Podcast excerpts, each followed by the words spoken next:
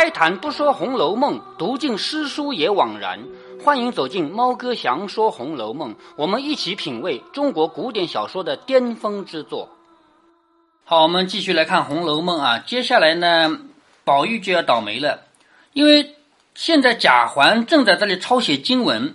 他抄写的过程中，他也不老实，一会儿叫这个干嘛，那个干嘛，其实这样就是拿腔作势嘛。正好这个时候。凤姐和宝玉他们回来了，他们是去王家去过生日的嘛。回来以后，贾宝玉一头滚在王夫人的怀里，那王夫人就说：“你喝了酒，你就躺着吧。”于是还让彩霞帮他拍拍，也就是睡下来了嘛。这个可以捶捶敲敲。贾宝玉拉着彩霞要说话呢，彩霞是不愿意理贾宝玉的，因为彩霞她跟贾环好嘛，两个人正闹着。原来贾环听见了，素日恨宝玉的贾环这个人一向都恨宝玉，为什么呢？站在贾环的立场上，我不是整天受欺负吗？我受欺负不就是因为你是正出，我是庶出吗？假如没有你的话，整个贾家就我一个儿子，管他正出庶出，就我一个人，是不是？现在因为有你，所以别人都欺负我嘛，所以他就这么想。他原来就是天天恨宝玉的，如今见他和彩霞闹，心中越发按不下这口毒气。彩霞是唯一一个跟我好的人，你还要拉着她跟她说话，虽不敢明言，却每每暗中算计，只是不得下手。就是他想要暗算贾宝玉，可是没有机会。今日相离很近，便要用热油来烫瞎他的眼睛，什么意思呢？贾环是在炕桌上抄写经文的。炕桌就是炕上的桌子，是吧？就小茶几那么高啊，在那抄写经文，旁边就点着一盏油灯，油灯是油里面放个灯芯，然后这烧着烧着，那个油是热的嘛，是不是啊？那在炕桌的旁边，就是贾宝玉在那躺着，而且还拉着彩霞在那说话，于是他就要把这个油灯啊推过去，让油泼出去，去烫贾宝玉，把想把贾宝玉的眼睛给烫瞎了，因此他故意假装失手，你看他是。假装一不小心把那一盏油汪汪的蜡灯往宝玉脸上一推，只见宝玉哎呦了一声，满屋子的人都吓了一跳，连忙将地下的戳灯挪过来。戳灯以前讲到过啊，就是本来灯笼是可以拿一个棍子提在手里的，可要干活的时候，他就把棍子插在地下的洞里面，那叫戳灯。连忙把戳灯，嗯，这个呃，拍电视剧是怎么拍呢？拍电视剧直接推过去，然后。用一个镜头切换，然后脸上拿点那个小米粥糊在脸上不就行了吗？不是，我是在想，呃，怎么推到，嗯嗯，怎样推看上去比较像真，而且没很危险。推的过程是镜头切换的，就是这是个桌子，桌子上有一个东西，一推过来，这边有没有贾宝玉不管啊，反正镜头拍不到这个角度，一推过来，然后下一个镜头切宝玉，哎呀，好烫啊！是不是根本就啊没有啊啊灯朝和嗯灯飞向贾宝玉的脸这个镜头哎没有没这个镜头，现在是可以拍出来了啊！现在你像连那个老虎啊龙啊蛇啊打架都能拍出来，是不是啊？这个就不讲了啊！贾宝玉这样哎呦一声，把众人吓了一跳，连忙将地下的戳灯挪过来，又将李靖对了，屋里有地方插戳灯吗？有有有，那个时候到处都有这样个插戳灯的地方。又将里外间屋的灯拿了三四盏来看，就是拿了好多个灯来看。只见宝玉满脸满头都是油，王夫人又急又气，一面命人来替宝玉擦洗，一面骂贾环。王夫人平常看到贾环就不喜欢的，是不是？就要骂的。结果呢，贾环居然把他自己的亲儿子的脸烫成这样了，所以就骂贾环。凤姐三步两步的上炕去替宝玉收拾着，一面笑着说：“老三怎么还这么慌急脚似的？”也就是王熙凤现在必须要做出处理，因为她是最能干的人啊，直接跑上去就替贾宝玉收拾，然后就说老三，这个老三指指的是贾环啊，老三怎么还这么慌急脚似的？我说你上不得高台盘，赵姨娘时常也该教导教导他，就是骂这个贾环啊。一句话提醒了王夫人，王夫人本来呢也不知道骂贾环啊，这句话一骂就提醒了王夫人，那王夫人不骂贾环，却叫过赵姨娘来骂说。养出这样黑心不知道理的下流种子来，也不管管，几番几次的我都不理论，你们得了意了，越发上来了。我们要知道这里贾府人跟人之间的什么关系啊？赵姨娘虽然替贾政生了个儿子，但是呢，她是贾政的仆人，同时也是王夫人的仆人。她这个身份就是在王夫人面前她是仆人，但是同时她也生过一个儿子，是这这种身份嘛？王夫人是可以骂他的，所以就一骂说，养出这样黑心不知道理的下流种子来，也不管管，几番几次我都不理论，你们得了意越发上来了。那赵姨娘素日虽然常怀嫉妒之心，不分凤姐儿、宝玉两个，也不敢露出来。就是赵姨娘本来就恨王熙凤和贾宝玉两个人，但是不敢表现出来嘛。如今贾环又生了事，受了这场气，不但吞声忍受，而且还要去替宝玉收拾。也就是赵姨娘这个时候没办法，还要去替贾宝玉收拾嘛。只见宝玉左边脸上烫了一溜的燎泡出来，就是被那个烫出泡来了嘛。幸而眼睛没有动，还好的，烫在脸上没烫到眼睛啊。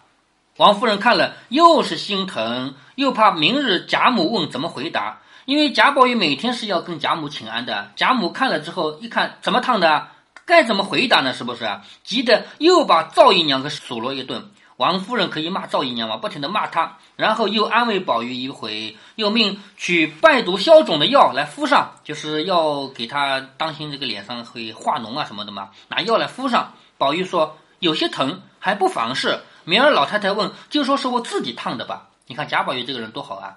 如果贾宝玉说出去是被贾环烫的，那贾环又要被老太太给骂一顿，这个级别不得了啊！奶奶骂这个孙子，而且是。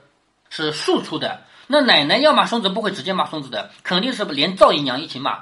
那赵姨娘这种卑微的人物，刚刚已经被王夫人骂了，如果再被贾母骂的话，那个是很大的一种惩罚，是不是啊？所以贾宝玉是很疼他们，很怜惜他们，不希望他们受到处罚嘛。所以说，如果明天贾宝玉果然能摆平事情，嗯。后面还有很多事情是贾宝玉摆平的啊！我们看到贾宝玉这个人人性是很好的。他说：“如果问起来，就说我自己烫的吧。”凤姐笑着说：“就说是你自己烫的，也要骂别人为什么不小心叫你烫的了。因为贾宝玉身边是有八个丫鬟的，对不对？怎么可以让他烫到手啊？怎么可以烫到脸啊？你们八个人干嘛的？总是有人要骂的，明白吗？”凤姐就说：“就算你承认是自己烫的，那还是有人要骂的呀，也要骂人为什么不小心让你烫着了。横竖有一场气要生的，到明儿凭你怎么说去吧。”王夫人命人好生送了宝玉回房后，袭人等见了都慌得不得了。你看袭人这样的人，他当然慌了，是不是？林黛玉见宝玉出了一天门，便觉得闷闷的。下面开始讲林黛玉啊。宝玉出去一天，不是到王家去过生日一天嘛？觉得闷闷的，没个可说话的人。至晚正打发了人来问了两三遍，回来没有？就是到了晚上，打发人来问问贾宝玉回来没有。这边方才回来，又偏生烫了。林黛玉便赶过来瞧，只见贾宝玉正拿镜子照呢，左边脸上满满的敷了一脸的药，就把那个药敷的满脸的，这样的话就是相貌就被挡住了嘛。林黛玉只当烫的十分厉害，忙上来问怎么烫的，要瞧瞧。宝玉见他来了，连忙把脸遮着，摇手叫他出去，不肯叫他看。贾宝玉要留给林黛玉一个最美的样子，现在脸上不好看，他不肯给林黛玉看，知道吗？所以不给看，快走。他知道林黛玉这个人是有洁癖的，他见不得这这个脸上涂的药这样的脏的东西嘛。林黛玉自己也知道自己有这样的癖性，就是林黛玉自己也知道她是有洁癖的。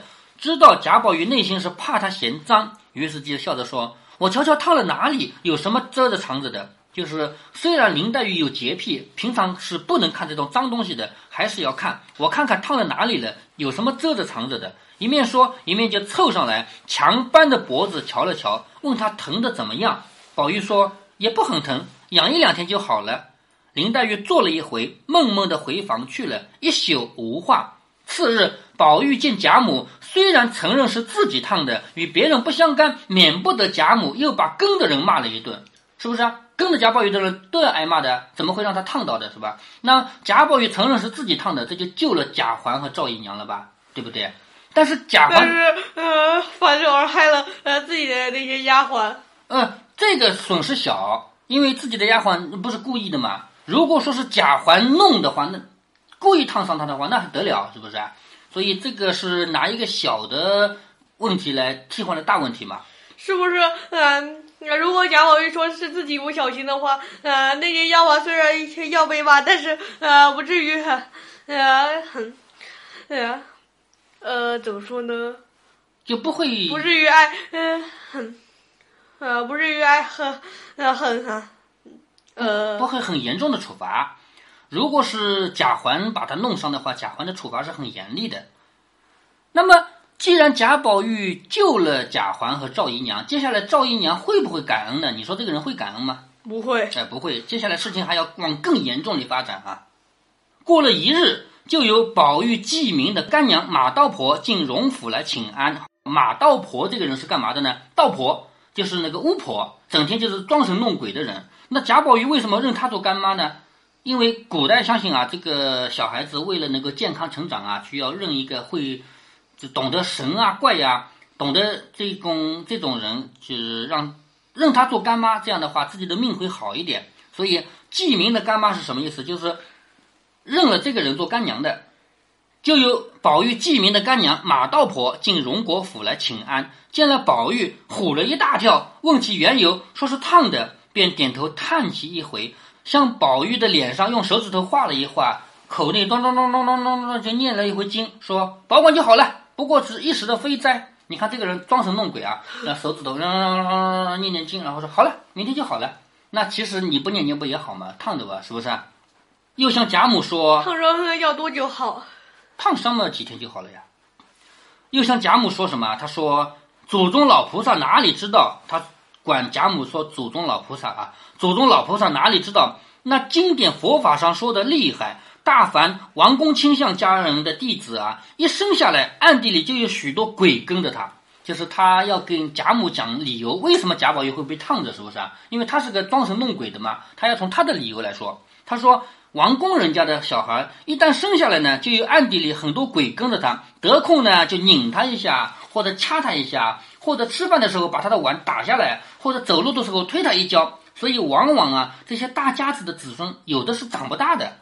贾母一听这个话就急了嘛，就赶紧问有什么办法可以解吗？因为因为 这种人就是要骗钱嘛，是不是啊？跟他说这个是小孩，当心啊，他一生下来就有鬼跟着他，动不动就要害他的。那贾母就急了，有什么办法可以解吗？马道婆说：“这个容易，只是替他多做些因果善事也就罢了。要钱了吧？做善事嘛，当然要钱，是不是？替他多做些因果善事也就罢了。在那经上还说，西方有位大光明菩萨，专管照耀阴暗邪祟。若有善男子、善女人潜心供奉者，可以永保儿孙康宁安静，再无惊恐邪祟撞客之灾。”就说西方有一个大光明菩萨，如果你愿意供奉他的话，那你和你的子孙就会好了。那你你明白的就你给我钱，我帮你供奉，是不是？贾母说：“倒不知怎么个供奉这位菩萨，就是你说的这个菩萨究竟该怎么供奉呢？”马道婆说：“也不知什么，不过就是除了香烛供养之外，一天多添几斤香油，再点个大海灯。这个海灯啊，就是菩萨现身的法相，昼夜不能熄。”你要多给我香油，而且还要点个大灯，这个灯一天到晚不能熄，那你要给我很多香油，是不是？那你就给钱吧，懂不懂？就是为了骗钱。贾母说：“一天一夜得多少灯油啊？明白告诉我，我也好做这个功德的。就是你究竟一天一夜要用多少灯油？你告诉我一声，我就我愿意花这个钱。”马道婆听这么说，便笑着说：“这也不拘，就这也没有什么一定啊，随施主菩萨们随心愿舍罢了。”像我们庙里啊，你看这个人说话很有水平啊。他说：“你问我要多少钱，我不能说这个随你的便，你可以给一两银子，你可以给十两银子，但是他内心还是希望人家给一个价码的，他不能直接说你给我一百两嘛，不能这么说，是不是啊？那他下面怎么说呢？他说。”我们庙里就有好几处王妃诰命供奉的，就是在我们庙里有别的王妃供奉的。南安郡王的太妃啊，她许的多，她的愿心大，一天是四十八斤灯油，一斤灯草，灯草就是灯芯啊。他一天给我四十八斤灯油和一斤灯草，那还得了啊？你什么灯要点到这么多油啊？是不是啊？明摆着就是为他赚的嘛，是不是啊？说那海灯也只是比缸略微小些，就点这么大一个灯，比缸略微小些。我忽然想起《西游记》里的啊，《西游记》里有啊，就是专门吃油的那个妖怪啊。三个河马。哎，对，你要知道三个河马的。对。好，然后呢，他又说景田侯的诰命啊，就是景田侯他家的夫人啊，次一等，就是他比较少一点，一天不过是二十四斤油。还有几家也有五斤、三斤、一斤的，都不拘束，就是无所谓了，多和少啊。那小人家、穷人家舍不得，也就四两啊、半斤啊，少不得也要替他点点。贾母一听就知道数目了。你跟我讲的这个王妃家点多少啊？侯家点多少？那我就知道了，因为我们家是荣国公家嘛，是不是？那我们荣家就要去参照谁家，他就有数了嘛。其实马道婆这个话跟前面那个谁啊，那个卖官的那个叫什么太监戴权，还记得吗？嗯。戴权卖官就是这样卖的呀。他说我们现在一共两个缺，昨天卖掉一个了，卖了一千五百两银子，明摆着就告诉你，你要给我一千五百两银子，是不是？所以马道婆也是这个说法啊。说没有没有随你给多少，但是我要告诉你谁谁谁给了多少，谁谁谁给了多少，你一听就知道了哦，你也该给多少，是不是？贾母听了，点头思忖，就点点头，就愿意出这个钱。马道婆又说，还有一件事，若是为父母尊上点的呢，多舍些不妨；如果是像老祖宗这样为宝玉点的呢，多了反而不好，还怕哥儿经不起，倒折了福。也就是说，如果是小辈替老辈求福的，你可以多给一点；但是老辈替小辈求福的呢，你不能点的太多，多了呢，他他会折福的，也不当家花花的。要舍啊，大则七斤，小则五斤，也就是了。就是你要是要点灯啊，你大呢一天七斤油，小呢一天五斤油也就可以了。贾母说：“既然这样说，我便一天五斤核准了，每月打盹来关了去。”就是每个月你来要钱，问我把这个钱要去，我点这个灯。马道婆念了一声阿弥陀佛，慈悲大菩萨。贾母又命人来吩咐说，以后凡宝玉出门的日子，拿几串钱交给他的小子们带着，遇见僧道穷人好舍。也就是说，假如以后贾宝玉出门啊，旁边跟随的人手里要拿很多零钱，干嘛用的？不管碰到和尚道士还是穷人，都要给他们钱。这是为什么？为宝玉积福，对不对？有了福，他才可以安全嘛。接下来呢，这个马道婆她就要去坑别人的钱了。马道婆这个人到了贾府，跟前面说的那个尼姑一样啊，到了贾府是一个一个要过去的。他问贾府要了钱以后，他还要去问几个夫人啊，什么什么，一个个要钱。所以马道婆接下来他去了赵姨娘家呢，就会帮赵姨娘出主意，要怎么害死王熙凤和贾宝玉了。这个事儿就是马道婆做的，所以你看马道婆这个人，好事坏事都做。贾母让他点一盏灯去保佑贾宝玉，他也做；赵姨娘要求他做坏事去害贾宝玉，他也做。什么时候只要给我钱，什么都做，就这样的人，是不是啊？所以马道婆不是什么好人啊，在这个书里面。